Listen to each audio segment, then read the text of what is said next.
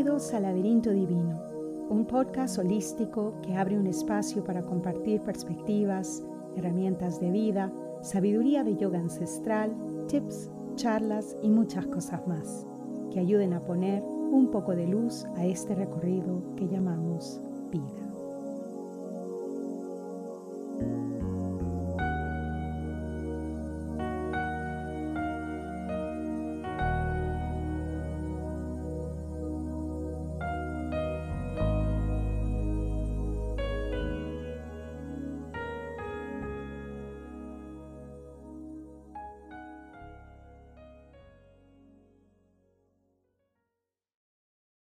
¿Qué tal familia? ¿Cómo están? Bienvenidos al Laberinto Divino. Yo soy Amaya. Esta semana tenemos como invitado al percusionista Gino Gamboa. La intención que yo tenía con esta conversación era muy distinta a lo que van a escuchar. Una vez que empezamos a grabar, rápidamente me di cuenta que tenía que dejar a Gino conversar porque vi que se venía una historia, una buena historia. A mí de niña me fascinaba cuando me contaban historias. Yo creo que esa tradición ya se ha perdido mucho, ¿no? Eso de sentarnos alrededor de, ya sea del abuelo, la abuela, el tío, la tía, que contaban historias a toda la familia. Esa tradición oral del cuento fue parte muy importante de mi niñez. Cuando era niña pasábamos las vacaciones de verano en la casa de mis abuelos al sur de Lima. Y mi abuela, recuerdo muchísimo, después de la cena se juntaban todos alrededor de la mesa y ella contaba historias que mezclaban un poco de realidad con leyenda, de todas esas leyendas del lugar, ¿no? Nos contaba historias de espíritus que se aparecían en el camino cerca de su casa, la mujer de blanco, la leyenda de la mujer de negro, el fuego que se aparecía de la nada en medio de las chacras. Y yo terminaba aterrorizada al final pero a la noche siguiente estaba ahí lista para escuchar la siguiente historia. Lo hermoso de escuchar historias es que casi inmediatamente se activa la imaginación y podemos crear un mundo alrededor de ese cuento. Así que esta conversación con Gino me dio la idea de crear una serie para el podcast que se va a llamar Historias y así compartir con ustedes simplemente historias de personas que quieran contar un poco de sus vidas. La historia de Gino me hizo recordar el primer episodio de este podcast titulado, eh, si no me equivoco, ¿Es la vida un laberinto divino? Y ahí hablo de la perspectiva de ver la vida como entrar a un laberinto sin saber qué camino es el que nos va a llevar al centro. Y como se van a dar cuenta en esta historia, cuando miramos atrás, nos damos cuenta que no hay eventos al azar, y que cada momento está entrelazado con el siguiente momento para crear el diseño perfecto de nuestra evolución en esta vida. Esta conversación está salpicada con anécdotas de personajes muy importantes de la historia de la música peruana, como también momentos muy importantes en la historia del Perú al final de la década de los 80. Y por supuesto contada con toda la picardía que caracteriza tanto a los limeños. Gino quería grabar este episodio desde su taller donde construye cajones, este instrumento tradicional peruano, y el sonido ahí no era el mejor. Había un ventilador, si no me equivoco, y a veces se escucha ese ruido, así que ojalá puedan disculpar esa parte.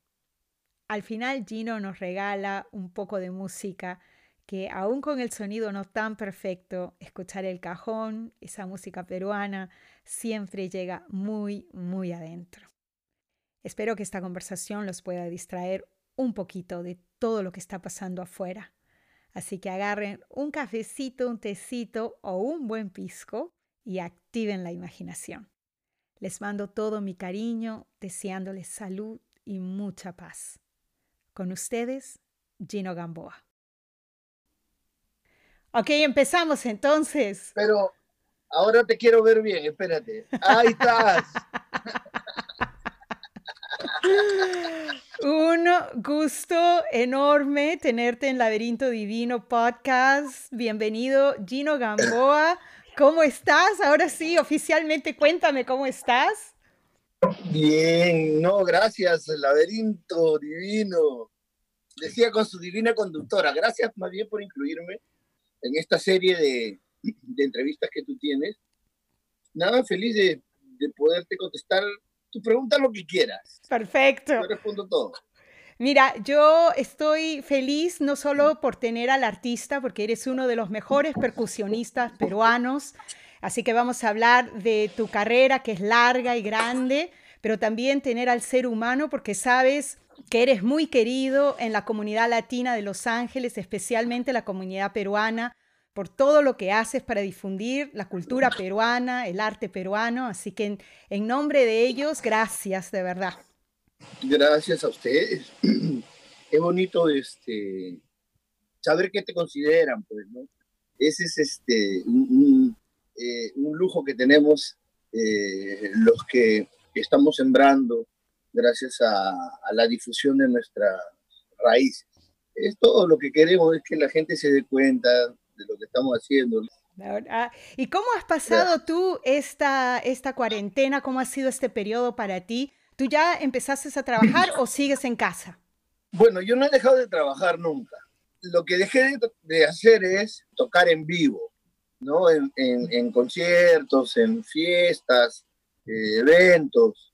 Pero sí he seguido trabajando, hemos estado grabando videos para, para el Music Center que van a ser utilizados este, de una manera educativa, pues vengo trabajando con el grupo Inca hace muchos años, como 30 años, casi todo el tiempo que tengo acá, y vamos a escuelas, bibliotecas a transmitir nuestra cultura, ¿no? Entonces somos un grupo y les explicamos de dónde viene la cultura, que la zampoña, el cajón, la quijada. Entonces llevamos un mapa y nos ubicamos, Sudamérica, Norteamérica. Eh, esa tarea la venimos haciendo hace uh, muchísimos años. Así que... Así que se está ocupado. Eso, para eso Sí, gracias a Dios sí está ocupado. Aquí mismo está, hemos estado filmando muchas de, de, de, de esas uh, presentaciones educativas, ¿no? Que es muy lindo, pero igual divertido. Algo que todo el mundo sabe de ti es que siempre estás de buen humor, siempre tienes una sonrisa para todos, siempre irradias alegría. Cuando las cosas se ponen difíciles, Gino, como hace unos meses en los que hemos estado la mayoría, ¿cómo haces tú para motivarte en, en, en tu vida personal? Bueno, buena pregunta. Este, yo creo que también está en relación a tus mecanismos de defensa, ¿no? Digamos, yo hablo como psicólogo porque soy psicólogo, entonces lo explico, lo explico así, ¿no? Pero en, todo caso son tus capacidades este, internas de, de, cómo sobrepasar dificultades, ¿no? Y básicamente la idea es, tú puedes pasar las dificultades de dos maneras. La dificultad siempre va a estar ahí. Entonces tú decides, o pasas la dificultad relajado, comillas, pero relajado, o pasas la dificultad nervioso, asustado y preocupado. Entonces, esa sí es una elección. La dificultad es la misma, va a estar presente, pero tú puedes decidir cómo enfrentarlo. No va a desaparecer, pero digamos, somáticamente sí va este, a traer muchas, muchos beneficios al ser humano. Y eso es lo que hago. Eso es lo que hago, ¿no? Mira, y algo que, que, a mí me sorprendió, bueno, no, la idea me pareció fantástica, porque yo vi que durante la cuarentena, algo que hiciste en Facebook es estos Facebook Lives, donde tú eh, prendías la cámara y compartías con nosotros el proceso de construir, de hacer un cajón, este instrumento musical peruano. A mí me pareció una idea fantástica. Primero, yo no sabía que tú hacías cajones, así que cuéntanos cómo es que se te ocurrió esta idea que de verdad fue genial. Bueno, eh, los cajones los vengo haciendo de hace como 30 años. Eh, hago unos cajones. Yo no tengo una gran compañía ni nada. Tengo un taller aquí, miren, chiquito, lo que pasa es que yo lo uso como terapia también. Y ahora que teníamos tiempo y que teníamos este, más tiempo de estar en casa, porque mi taller está prácticamente en casa, entonces a gusto, a gusto, vengo acá y ya le he dedicado más tiempo a los cajones y a punta de martillo, clavo y goma, este, canalizo mis, mis, mis frustraciones y más bien le damos, ahí es donde le damos la vuelta a todo, ¿no? Y, y lo transformamos, esa energía, como el principio del arte marcial, ¿no? Entonces, eh, usar la fuerza que viene de allá, no hacer la fuerza tú. Entonces, si viene una fuerza así, entonces la convertimos en algo, algo positivo. Vamos a inventar nuevos cajones, nuevos sonidos, eh, crear instrumentos. Les recomiendo a todo el mundo que se involucren en, en alguna actividad de percusión, conga, bongo. Si es cajón, pues qué lindo. Cómprense su cajón y pónganse a tocar. Van a ver que trae muchos beneficios, no solamente recreativos, sino también este, uh, personales, somáticos, ¿no? Bienestar, lo que aquí le llaman wellness.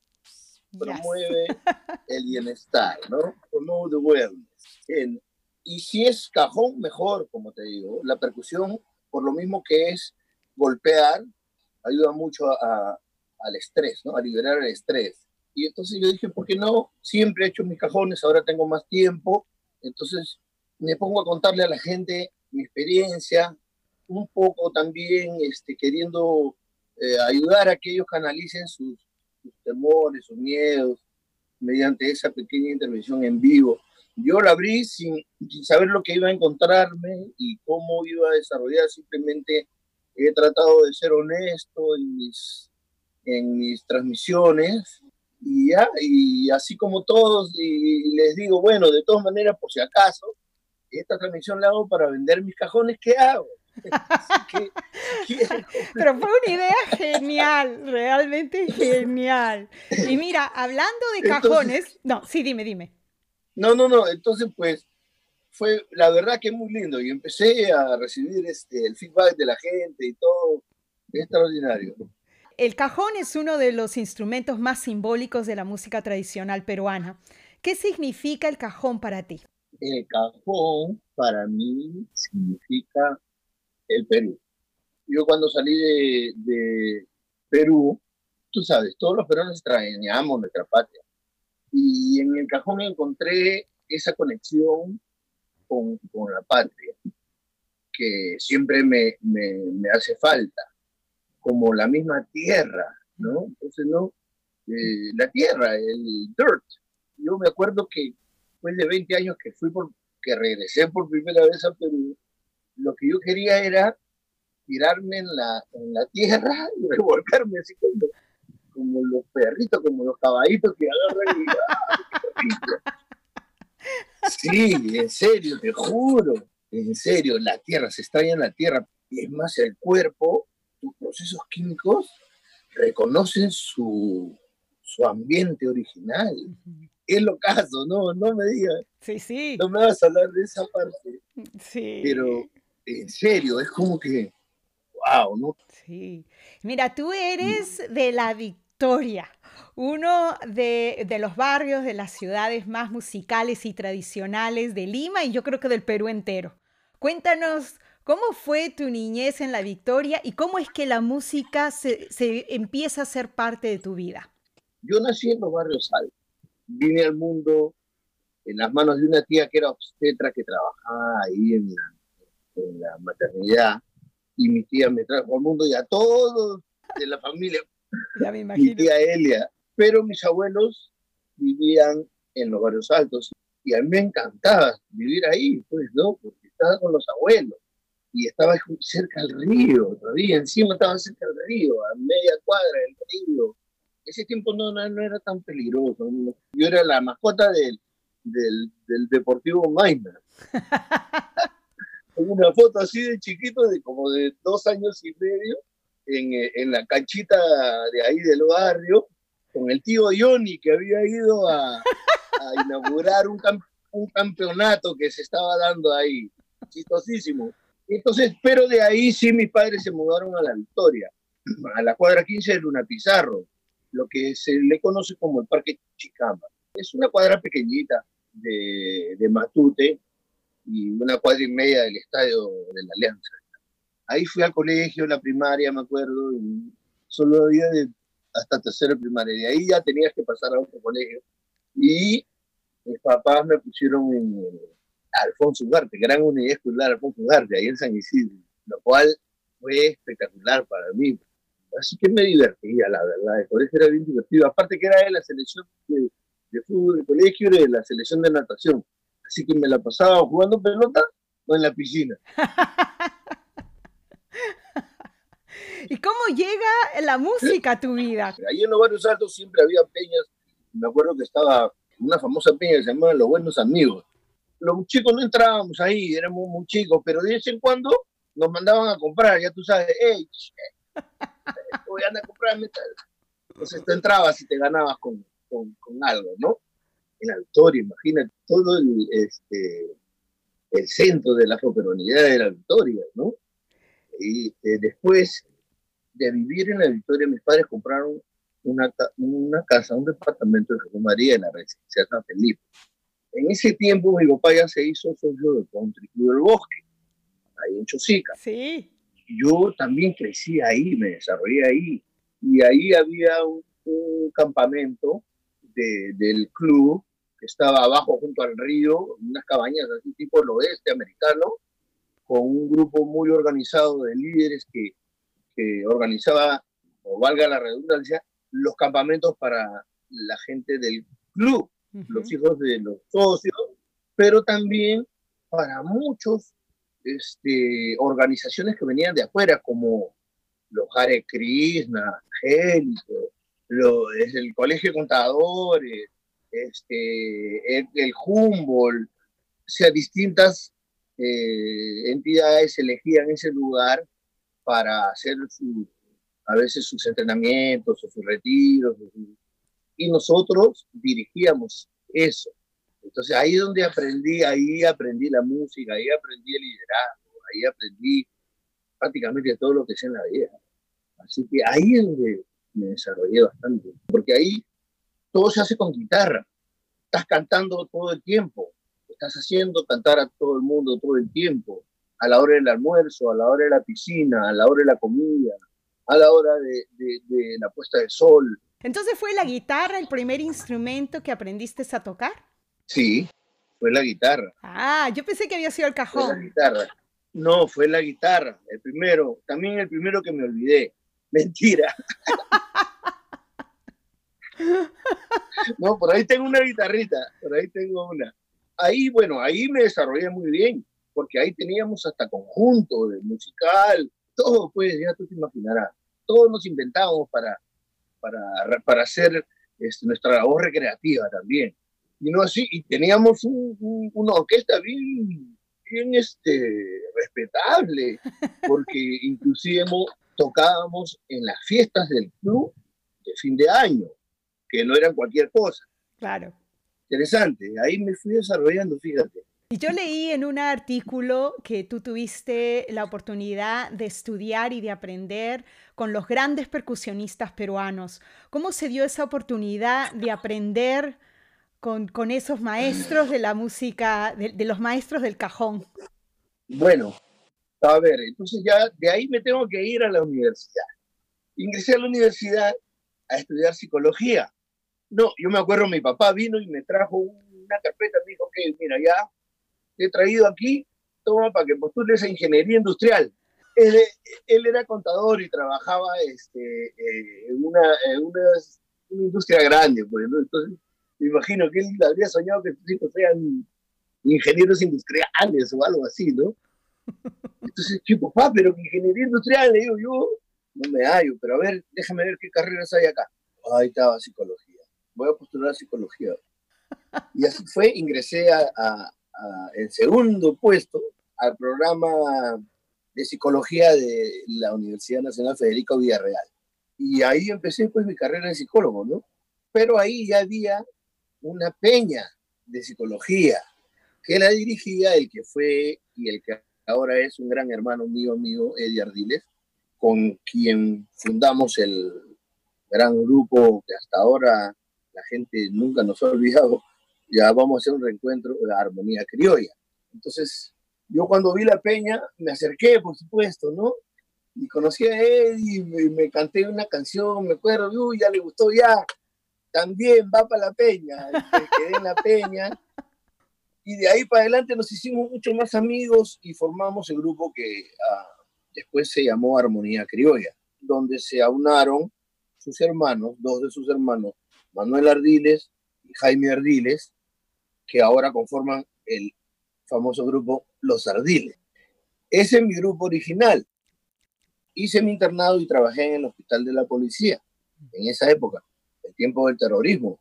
Ese era mi trabajo, rehabilitar a los policías que peleaban con los terroristas, que llegaban al hospital con heridas graves, pues, ¿no? Mm. A punto de perder una pierna, un brazo, quemado, una desgracia, pobrecito. esa, esa guerra tan, tan, tan, brava se llevó mucho, mucha gente joven, pero bueno, no quiero volver ahí. Pero ese era mi trabajo. Pero de ahí me iba todos los días a tocar con armonía criolla a la Peña de Sachún. Entonces nosotros sabíamos los espectáculos de todas las noches del, del Sachún, todos los días. No parábamos ni un día, nunca parábamos. Entonces ahí también estaba como de planta Perú Negro. Evalesio en Perú. Ah. Cantaba la orquesta dominó porteño. La Marcianita anunciaba, Tito Frías anunciaba. Y siempre complementaban con un cómico, por ejemplo. Me acuerdo que mucho iba este Néstor Quinteros o el que acaba de fallecer, el gran gato Abad también. A descanse, gatito. Y este y también una estrella, ¿no? Fulgurante, como el Sambo Cabero, o Eva Yono, o Barraza, así eran las carteleras, ¿no? Por ahí metían a, alguien que cantaba, por ejemplo, Iván Cruz, que cantaba sus boleros bien, bien este, cantineros, ¿no? O alguien que cantara tango, bien variado, bien bonito. Y entre, y entre música y música, nosotros abríamos la noche, y entonces ya ahí entraba Perú Negro, Valésimo y Perú, y ahí fue que nació la relación con Perú Negro, desde muy chicos. ¿eh? nosotros estábamos tocando ahí ya a los 18 años, ya estábamos tocando todos los días, profesionalmente. Y nos gustaba llegar, nosotros empezábamos como a las 10 de la noche, abríamos el show ahí en Perú, pero llegábamos como a las 6 de la tarde. O sea, yo salía del hospital, me cambiaba la ropa de doctor, me bañaba, comía y me iba al Sachú porque nos habíamos propuesto ensayar. Todos los días nos reunimos a ensayar a las seis. ¡Wow! ¿Cuatro horas? Sí, cuatro horas ensayamos canciones, percusión, este, cortes, voces. Eso nos puso bien, bien tight. Ya. Ese formato que era yo en el medio, cantando y tocando las castañuelas. A mi derecha una percusión, okay. a mi izquierda una percusión una guitarra al extremo derecho y otra guitarra al extremo izquierdo. Después se, se, se popularizó Perú y varios grupos empezaron a, a presentarse así. Yo me acuerdo muy clarito. En ese tiempo, claro, nosotros alternábamos mucho con, todavía en esa época, estaban los grandes maestros, los criollos, los viejitos, hasta, hasta todos esos que ya, ya, ya no están físicamente, mm. estaban vivos y nosotros éramos jovencitos, entonces este, les caíamos simpáticos, pues siempre tenían que hacer con nosotros, estábamos en el ambiente y el ambiente nos hacía relacionar con gente de primera, sí. ellos, olvídate, muchos recuerdos de, del maestro Félix Casaverde, cómo, cómo nos, consejos nos dio muchísimo. Y en fin, el maestro Oscar Gavilés, todos nosotros nos gustaba ir a buscar así a los grandes, ¿ya? Nos íbamos de curiosos, chivolos, pues, vamos, vamos a de los compositores y vamos a pedirles canciones que no sean populares, pero que ellos les gustaría que se canten, y, así nos íbamos, vamos a Mario Cabañaro, a, a, este, César Santa Cruz, a, a, todos, a todos, a todos, y le pedíamos una canción y la cantábamos, y notaban. Y mira, en esa época es donde empieza tu colaboración eh, con Eva Yon. Eva Yon es una de las artistas peruanas o más grandes de la música peruana y quizás una de las artistas que más ha difundido la música peruana internacionalmente. Yo sé que tú trabajaste con ella. ¿Dónde empieza esa, esa colaboración, esa relación con ella? Exactamente ahí.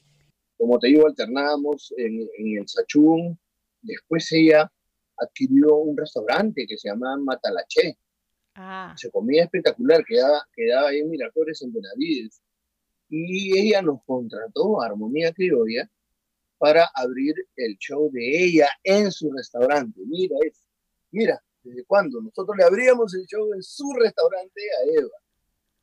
antes de, llegar a Estados Unidos estuve en La Paz, en Bolivia, realizando un trabajo, porque llegó un, un momento trabajando en el hospital de policía que yo me acuerdo que veía una película así media triste y me ponía a llorar. Dije, no, esta vaina me está afectando a mí también.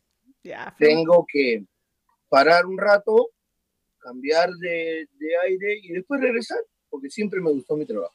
Entonces yo me dije a mí mismo, ok, Gino, ¿qué quieres ser? Me dije, quiero ser el psicólogo de la Selección Nacional de Fútbol.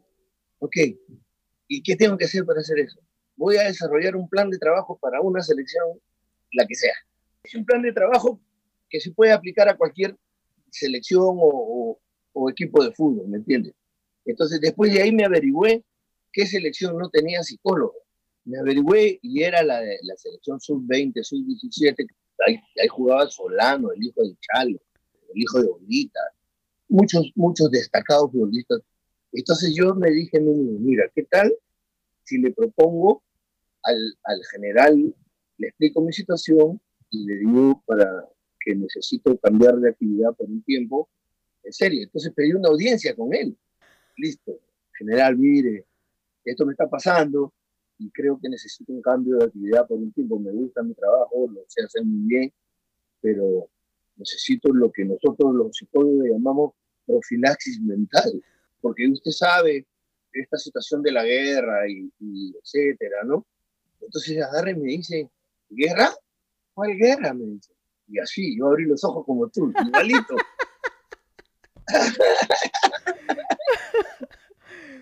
igualito, en serio. Y dije, no lo puedo creer. Los pacientes que veo yo todos los días que, que vienen sin brazos, sin piernas, o, o, esos vienen de Disneylandia. Así me dije, ya yo estaba ya, ya no, no lo podía creer, ¿no? Como una persona que es médico igual, pero ya ha ocupado una función puramente administrativa, pierde la noción y pierde el contacto con lo que está pasando. Bueno, le digo, entonces, ah, yo ya le había contado mi historia de la selección y todo eso, ¿no? Entonces le digo, este, si, si usted no puede decidir al respecto, ¿con quién tengo que hablar? ¿Y? Oh, su madre casi me mata, ¿no? Se paró, y, y, y, me agotó, pues, ¿no? Entonces yo agarré y busqué una entrevista con, con el vicealmirante Indacochea, que era el presidente de la Federación Nacional de Fútbol en ese tiempo. Pero yo en realidad le fui a compartir mi historia al contraalmirante. Entendió mi punto de vista, le enseñé mi plan de trabajo, me apoyó, me dijo, yo te apoyo. Gracias a Dios éramos amigos también de en ese tiempo, era el viceministro del Interior. También pedí audiencia con él y me apoyó. Entonces llamaron al general y le dijeron, señor general, vamos a permitirle al psicólogo, al doctor, vas a trabajar a la Selección Nacional de Fútbol a tiempo completo, por un tiempo. Y yo me acuerdo el primer día que llegué a la cancha, en vez de llegar al hospital, estaba como, tú imagínate que estás pisando algodones al entrar, o nubes, ¿no? O nubes así, viendo futbolistas jugando pelota en vez de mi paciente pobrecito. Hecho es una desgracia. Mm. Lindo, lindo trabajo. Y en ese tiempo recién me había casado también, como dos semanas. Oh. Viene un amigo, me dice, Gino, tengo un trabajo para ti. Entonces me dice, sí, fíjate que he ganado un, un concurso para llevar un grupo de profesionales a asesorar a un candidato a la presidencia de Bolivia y quiero que tú seas el psicólogo del, candidato, que formes a los líderes del partido, porque él no tiene un partido, sino tiene una empresa. Quiero que inventen la música para la campaña y la grabes. Y te voy a pagar un billetazo. ¿Ah? ¿Dónde? ¿Bolivia? No, no te pases, digo, si me acabo de casar, ¿cómo voy a ir a Bolivia? ¿Qué hace tu esposa? Bueno, mi esposa estudia este, economía en la Ricardo Palma, pero trabaja como secretaria. Contratada. Necesito una secretaria también. La selección, armonía criolla, el hospital. Bueno, déjame conversar con ella por lo menos. Bueno, Y entonces ya regresé a casa, conversé, y usted sabe, las mujeres, usted en su inmensa sabiduría, eh, son más, más este, susceptibles del cambio que un hombre, ¿no? Este, de los cambios bruscos, repentinos, digamos, ¿no? Eh, la mujer más valiente en ese aspecto, debo reconocer. Entonces le dije a Marlene, mi esposa, y, este, mira esto, esto, esto, esto, vámonos. Pucha madre. Así que tomamos la decisión, pues. Le dejé la selección a un amigo mío, psicólogo también. Hablé con el hospital de policía y pedí licencia sin goce de haber, porque el proyecto era un año. Y hablé con mi grupo Armonía Criolla y le dije, mira, esta oportunidad se me ha presentado, me tengo que ir a La Paz, a Bolivia, y, y nos fuimos. ¿Cuánto tiempo, ¿cuánto tiempo te quedaste en, Bolivia? Bueno, el plan era un año, pero te lo voy a hacer corto. Fuimos a Bolivia, a La Paz, a vivir en un búnker, ¿no? Ahí, e, ese es el, ese es el, el término del búnker, ¿no? Donde está todo el equipo este, político tratando de sacar la campaña adelante, ¿no? Ahí vivíamos. Yo estaba recién casado. Nos trataban como unos reyes, ¿no? Y como yo era el único recién casado, nos dieron un, cuarto, pero así, un cuartazo. Para mí, ella. Ah, Increíble. Y empezamos el trabajo, empezamos, este, licencié como 300 líderes. Inventé el himno del partido, el saludo del partido, cómo se tiraban los pedos en los del partido. Oye, es impresionante la capacidad del, peruano. Entonces, me inventé todo, pues me inventé un partido, ¿no? Entonces, cómo se saludan, el himno, y compuse las canciones, las grabé. Espérate un ratito, este espérate un ratito. Este partido era este ni siquiera un partido peruano, era un partido boliviano, ¿no?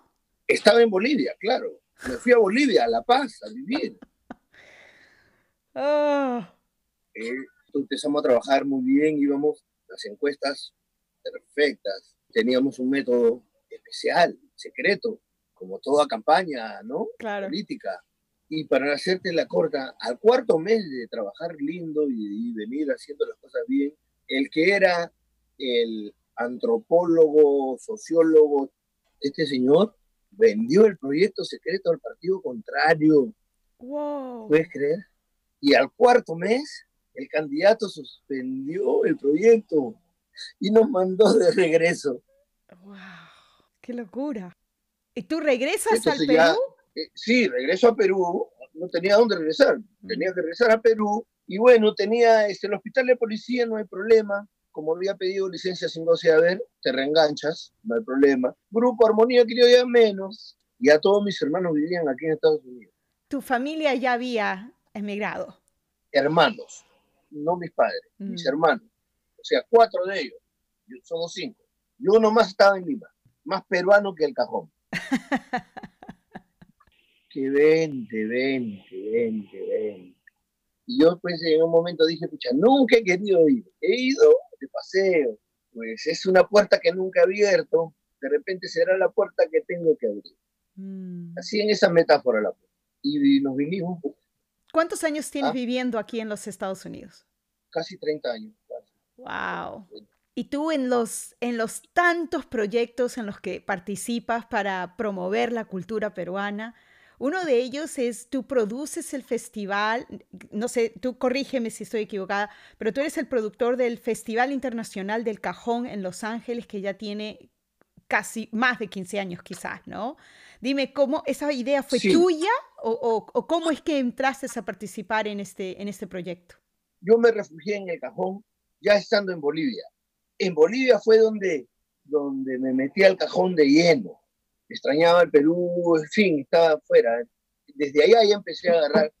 Este, entonces, cuando llegué acá, yo venía con todas las pilas de Perú, Armonía Criolla.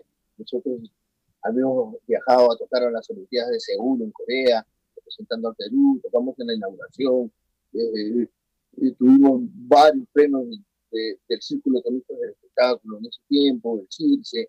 Bueno, ya tenemos una carrera bien, bien concreta, ¿no? Bien concreta. Entonces, con esa experiencia llegué acá y, y a comienzo, por supuesto, como todos, empecé a trabajar en ese trabajo que me habían ofrecido mis hermanos, que era Vale Parking. hey, de todo, todos hemos trabajado en todo como inmigrantes. En una, discoteca aquí en Beverly Hills, unos carros, yo tenía miedo de subirme a los carros al comienzo. Con la justa vida manejaba en Perú un, un jeep de esos Willys del ejército y subirme esos Lamborghini, Maseratis, qué sé yo, este, Rolls Royce, todo, hasta que ahí los compañeros tienen ah, sube, oye. Eh, ahí trabajaba, pues, ¿no? Y hacía, aparte, en la mañana, hacía otra hora, cuidando ahí el parking también de, del mar que estaba ahí al costado, pero ya te cansa, pues. Un día de regreso me venía manejando y me quedé dormido en mi carro. Oh. Llegué asustado, me acuerdo, Marlene, mira lo que me ha pasado, esto, esto, esto. No, no, no, ya no, ya, ya no, ese trabajo estaba bravo. Entonces yo tenía un tío que vendía antenas parabólicas. Y entonces él me dice, ok, sobrino, aparte que él es compositor, eh, Juan Palacios Gamboa, es compositor de música criolla, grabó sus discos, en fin, muy conocido. Empecé a trabajar con mi tío, aparte era este criollo, me relacioné con todos los músicos de acá, eh, y así empecé, ¿no? Por ahí, y ahí ya conocí a, a, los músicos del grupo Sajama, con hasta la actualidad Toco, eh, que, que, venimos desarrollando nuestra actividad ahí en, en, los estudios universales por casi los 28 años que tenemos. Sí. Y somos los street performers más antiguos del, del City Walk. Sí. Nosotros ahí nos hemos desarrollado muy lindo. Y bueno, de ahí para adelante ya con, Sí, pero no me, has, no me has contado cómo es que nace la, la idea del Festival Internacional. Ah, del, cajón. Ah, oh, ya, ya. Entonces, estando acá, yo tenía esa nostalgia del Perú. Y dije, no, yo tengo que hacer algo acá con el cajón. Y em, ya había empezado a hacer mis cajones, ¿no? Ya había empezado a hacer mis cajones. Me inventé el concurso internacional del cajón en el 2001. Desde el 96 ya había creado un instrumento que, que es mi aporte a la música peruana, que se llama la batea. Pero en el 2001 hice el primer concurso internacional del cajón. Me conseguí unos jueces de lujo, Alex Acuña, Rudy Regalado y, y, y, muchos otros. Este, Perisco Hernández, cubano.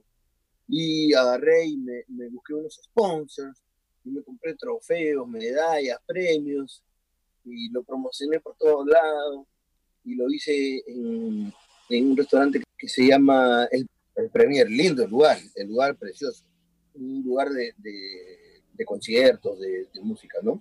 Muy bonito, ahí lo hice. Y eso fue en el 2001, fíjate. Entonces, de ahí para adelante hice 2001, 2002, 2003, 2004, y ahí vino una recesión.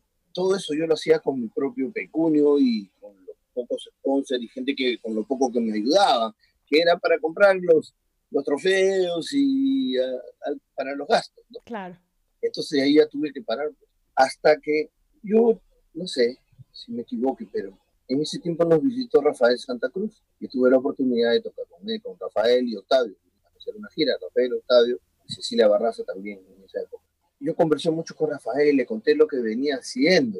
En ese tiempo no existía el Festival Internacional del Cajón todavía. Ah. Yo no sé por qué tengo la, ¿cómo se dice? El feeling el sentimiento de que cuando Rafael escuchó mi historia aquí y lo que yo venía haciendo con el concurso de cajón, de alguna manera también fue influenciado por esa, por esa inspiración. Mm.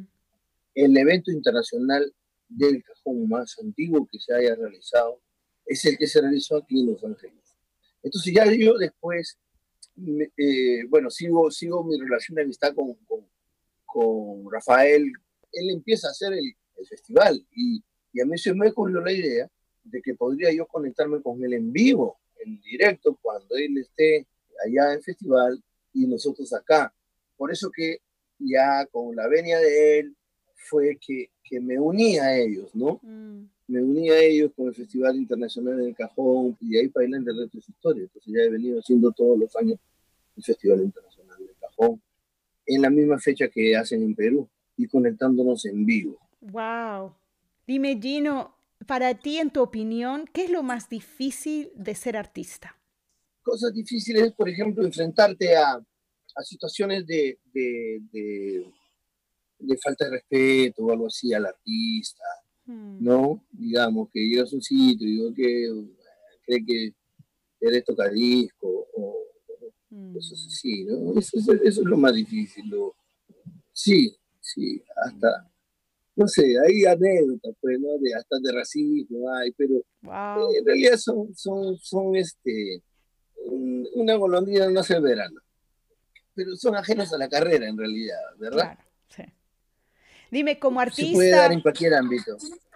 Como artista, ¿qué es lo que inspira tu creatividad? Mi creatividad, todo, todo, o sea la creatividad es algo que está, este, es como un sentido, ¿no? Está ahí siempre, eh, es, es, un sentido continuo, nunca, nunca, nunca descansa. A veces está ahí observando, pero no descansa. Ver un atardecer, ver una pelea, ver un animalito, ver una situación, ver una realidad, imaginar una fantasía, todo eso todo eso es parte de la creatividad, ¿no? Entonces, muchas, muchas cosas que uno crea están en relación a nuestras vidas, pero muchas cosas que uno crea no están en relación a nuestras vidas, pero sí a algunas vivencias. O en mi caso, como yo, por ejemplo, psicólogo, ya te imaginarás que no me han contado, ¿no? Claro. Mira, he visto, he visto rehabilitarse a cuadraplégicos, policía y regresar al servicio. Wow esa vaina es al servicio, ¿ah? no, no a, la oficina, no, a la calle, al servicio. Después de haber tenido una cuadriplegia. Eso es inspirador. Sí, definitivamente. Y ver, y ver, y ver el tesón de esa persona en la rehabilitación. Mi respeto.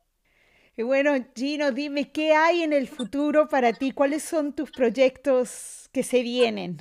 A ver, déjame ver aquí en la bolita cuadrada.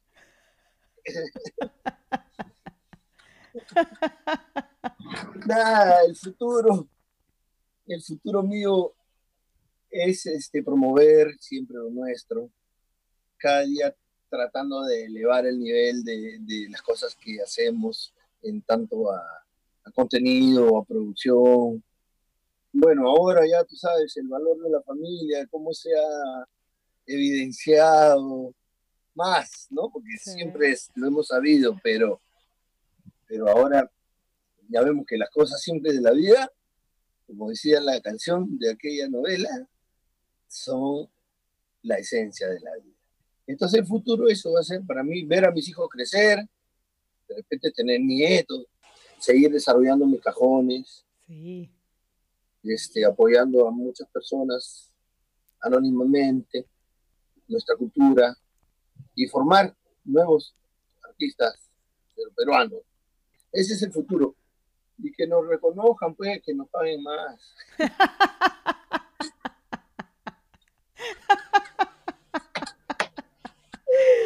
No, no, no, no llueve, pero gotea. No, es una broma, no me puedo quejar.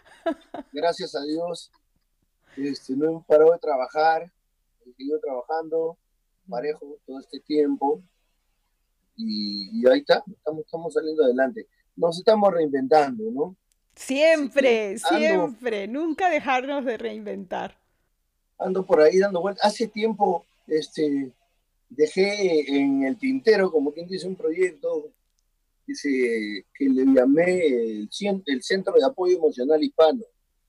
El otro día limpiando y revisando, encontré, encontré mis, oradores y ah. todo eso.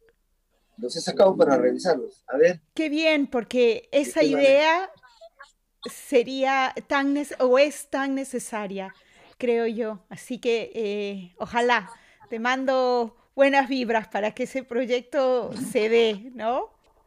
antes de que pedirnos, si, si puedes tocar algo en el cajón, no sabemos cómo va a sonar porque el audio no es muy bueno.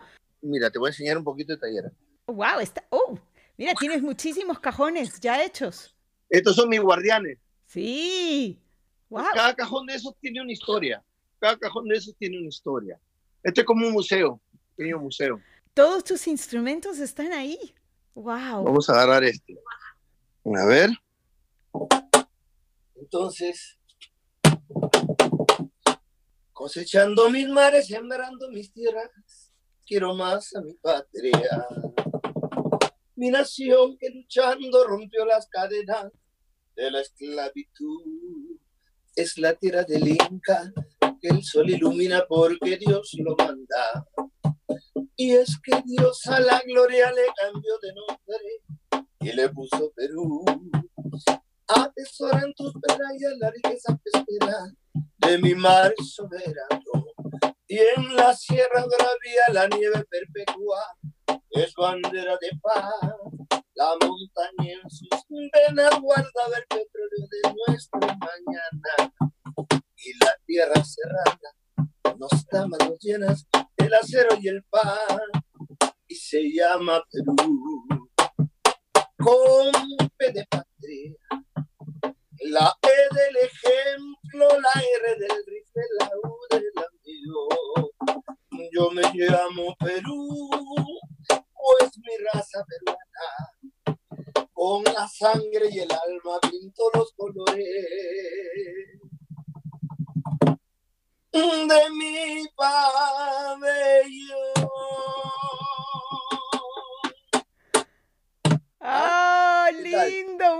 gracias, muchas gracias. Mira, para todos los peruanos que nos están escuchando, que están fuera del Perú, cada vez que escuchamos el sonido de ese cajón y esa canción, la verdad nos llena el corazón de alegría. El corazón empieza a latir cada vez más rápido. Así que gracias, gracias, muchas gracias.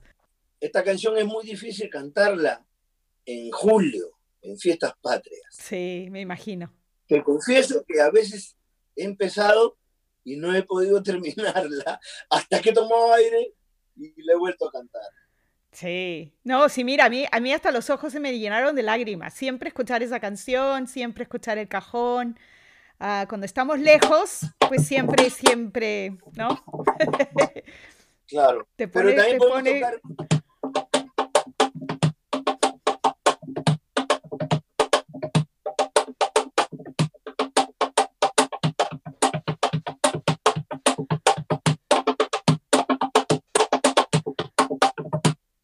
¿Ah? Ah, ya, y, para y- y ya nos levantaste. y ya, Ya, nos pusiste a bailar, Ya estamos en swing.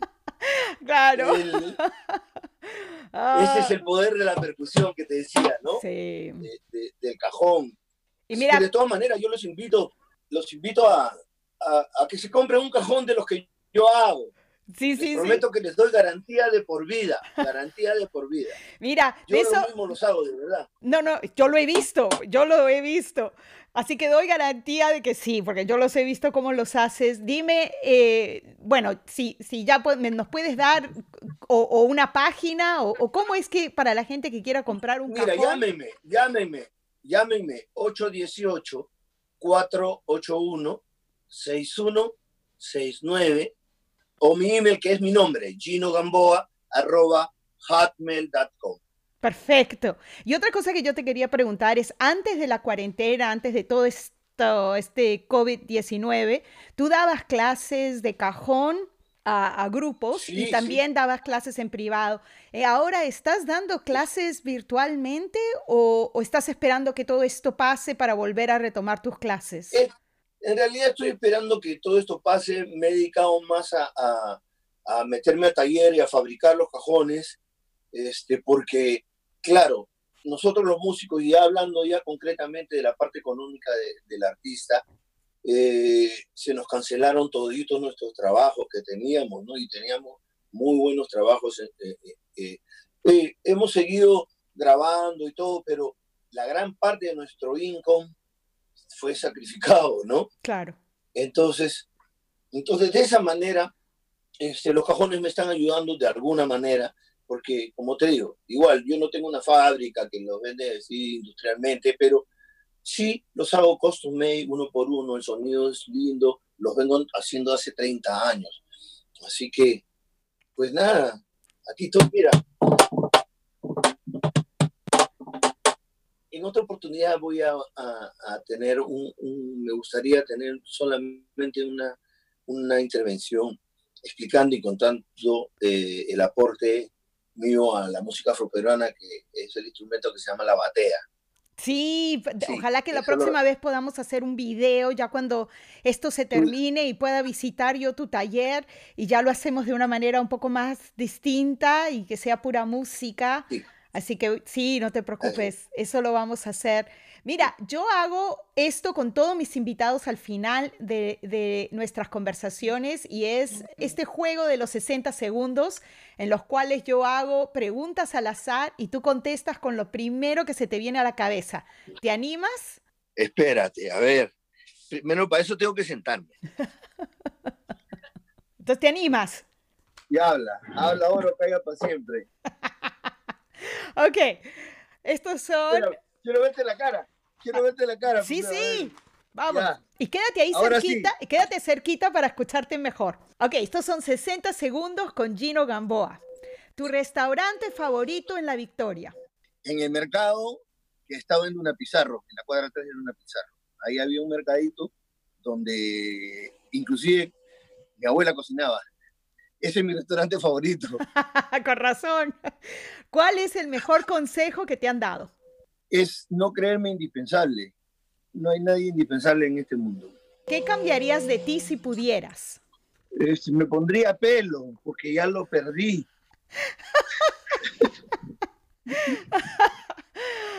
Tenía como un African look, me acuerdo. Pero ahí está. Te pasas. ¿Qué te hace reír? No sé, la vida, el, el diario, el diario vivir. ¿Y qué te hace llorar? el perder un amigo. La siguiente. La traición. La siguiente, ¿cerveza o pisco? Pisco, 100%. ¿Cuál fue tu primer trabajo? Mi primer trabajo fui este, vendedor en el departamento de juguetes en Sears, Rollbook, en Perú.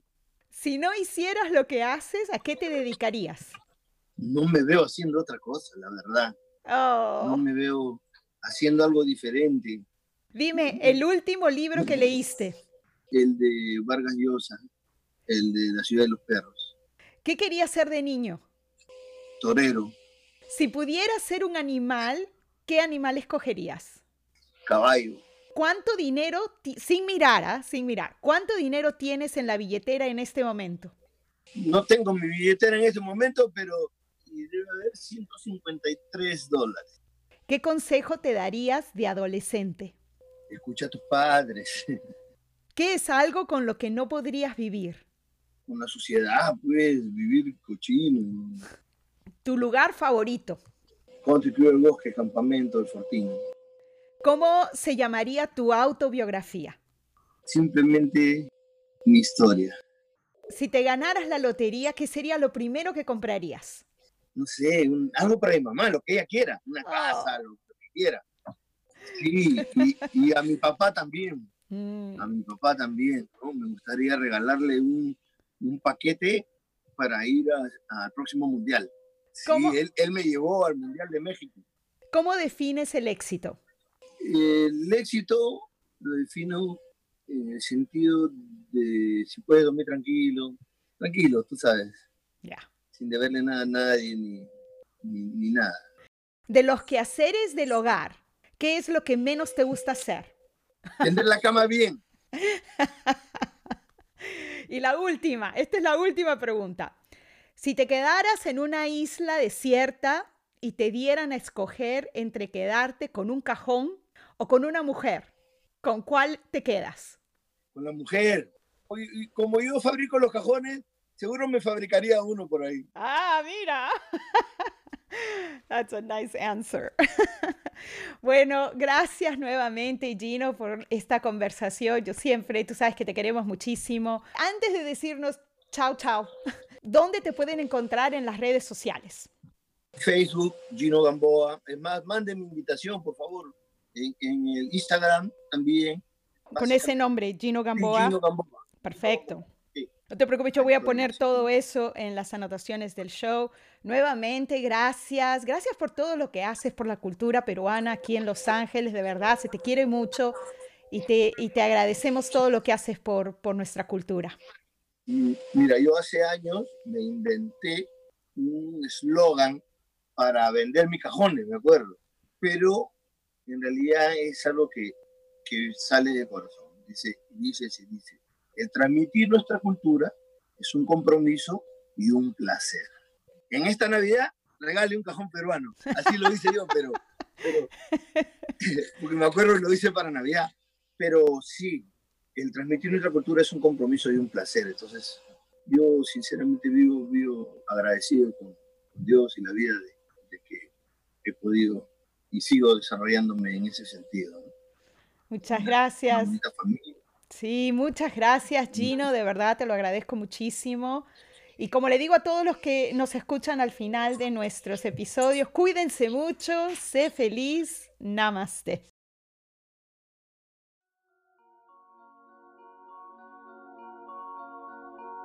Espero te haya gustado este episodio y si fue así, aquí te van algunas ideas de cómo nos puedes apoyar. Suscríbete al podcast, así cuando un episodio nuevo esté disponible, tú lo sabrás. Y si nos escuchas por iTunes, nos puedes dejar cinco estrellitas y comentarios. Esto ayuda muchísimo a la visibilidad del podcast. O le puedes tomar una foto al logo del laberinto divino y lo puedes compartir con tus amigos y familiares por las redes sociales. Si quieres saber un poquito más de mí, me puedes seguir por Instagram y Facebook con el nombre Sweetwater Healing o puedes visitar mi página web sweetwaterhealing.com. Todos los programas y las clases disponibles en el Centro de Sweetwater Healing en Agua Dulce, California, también están disponibles de forma virtual en inglés y en español. Y por supuesto puedes seguir las redes sociales de Laberinto Divino en Instagram y Facebook o nos puedes escribir a laberintodivino.gmail.com. Muchas gracias nuevamente y hasta la próxima. Namaste.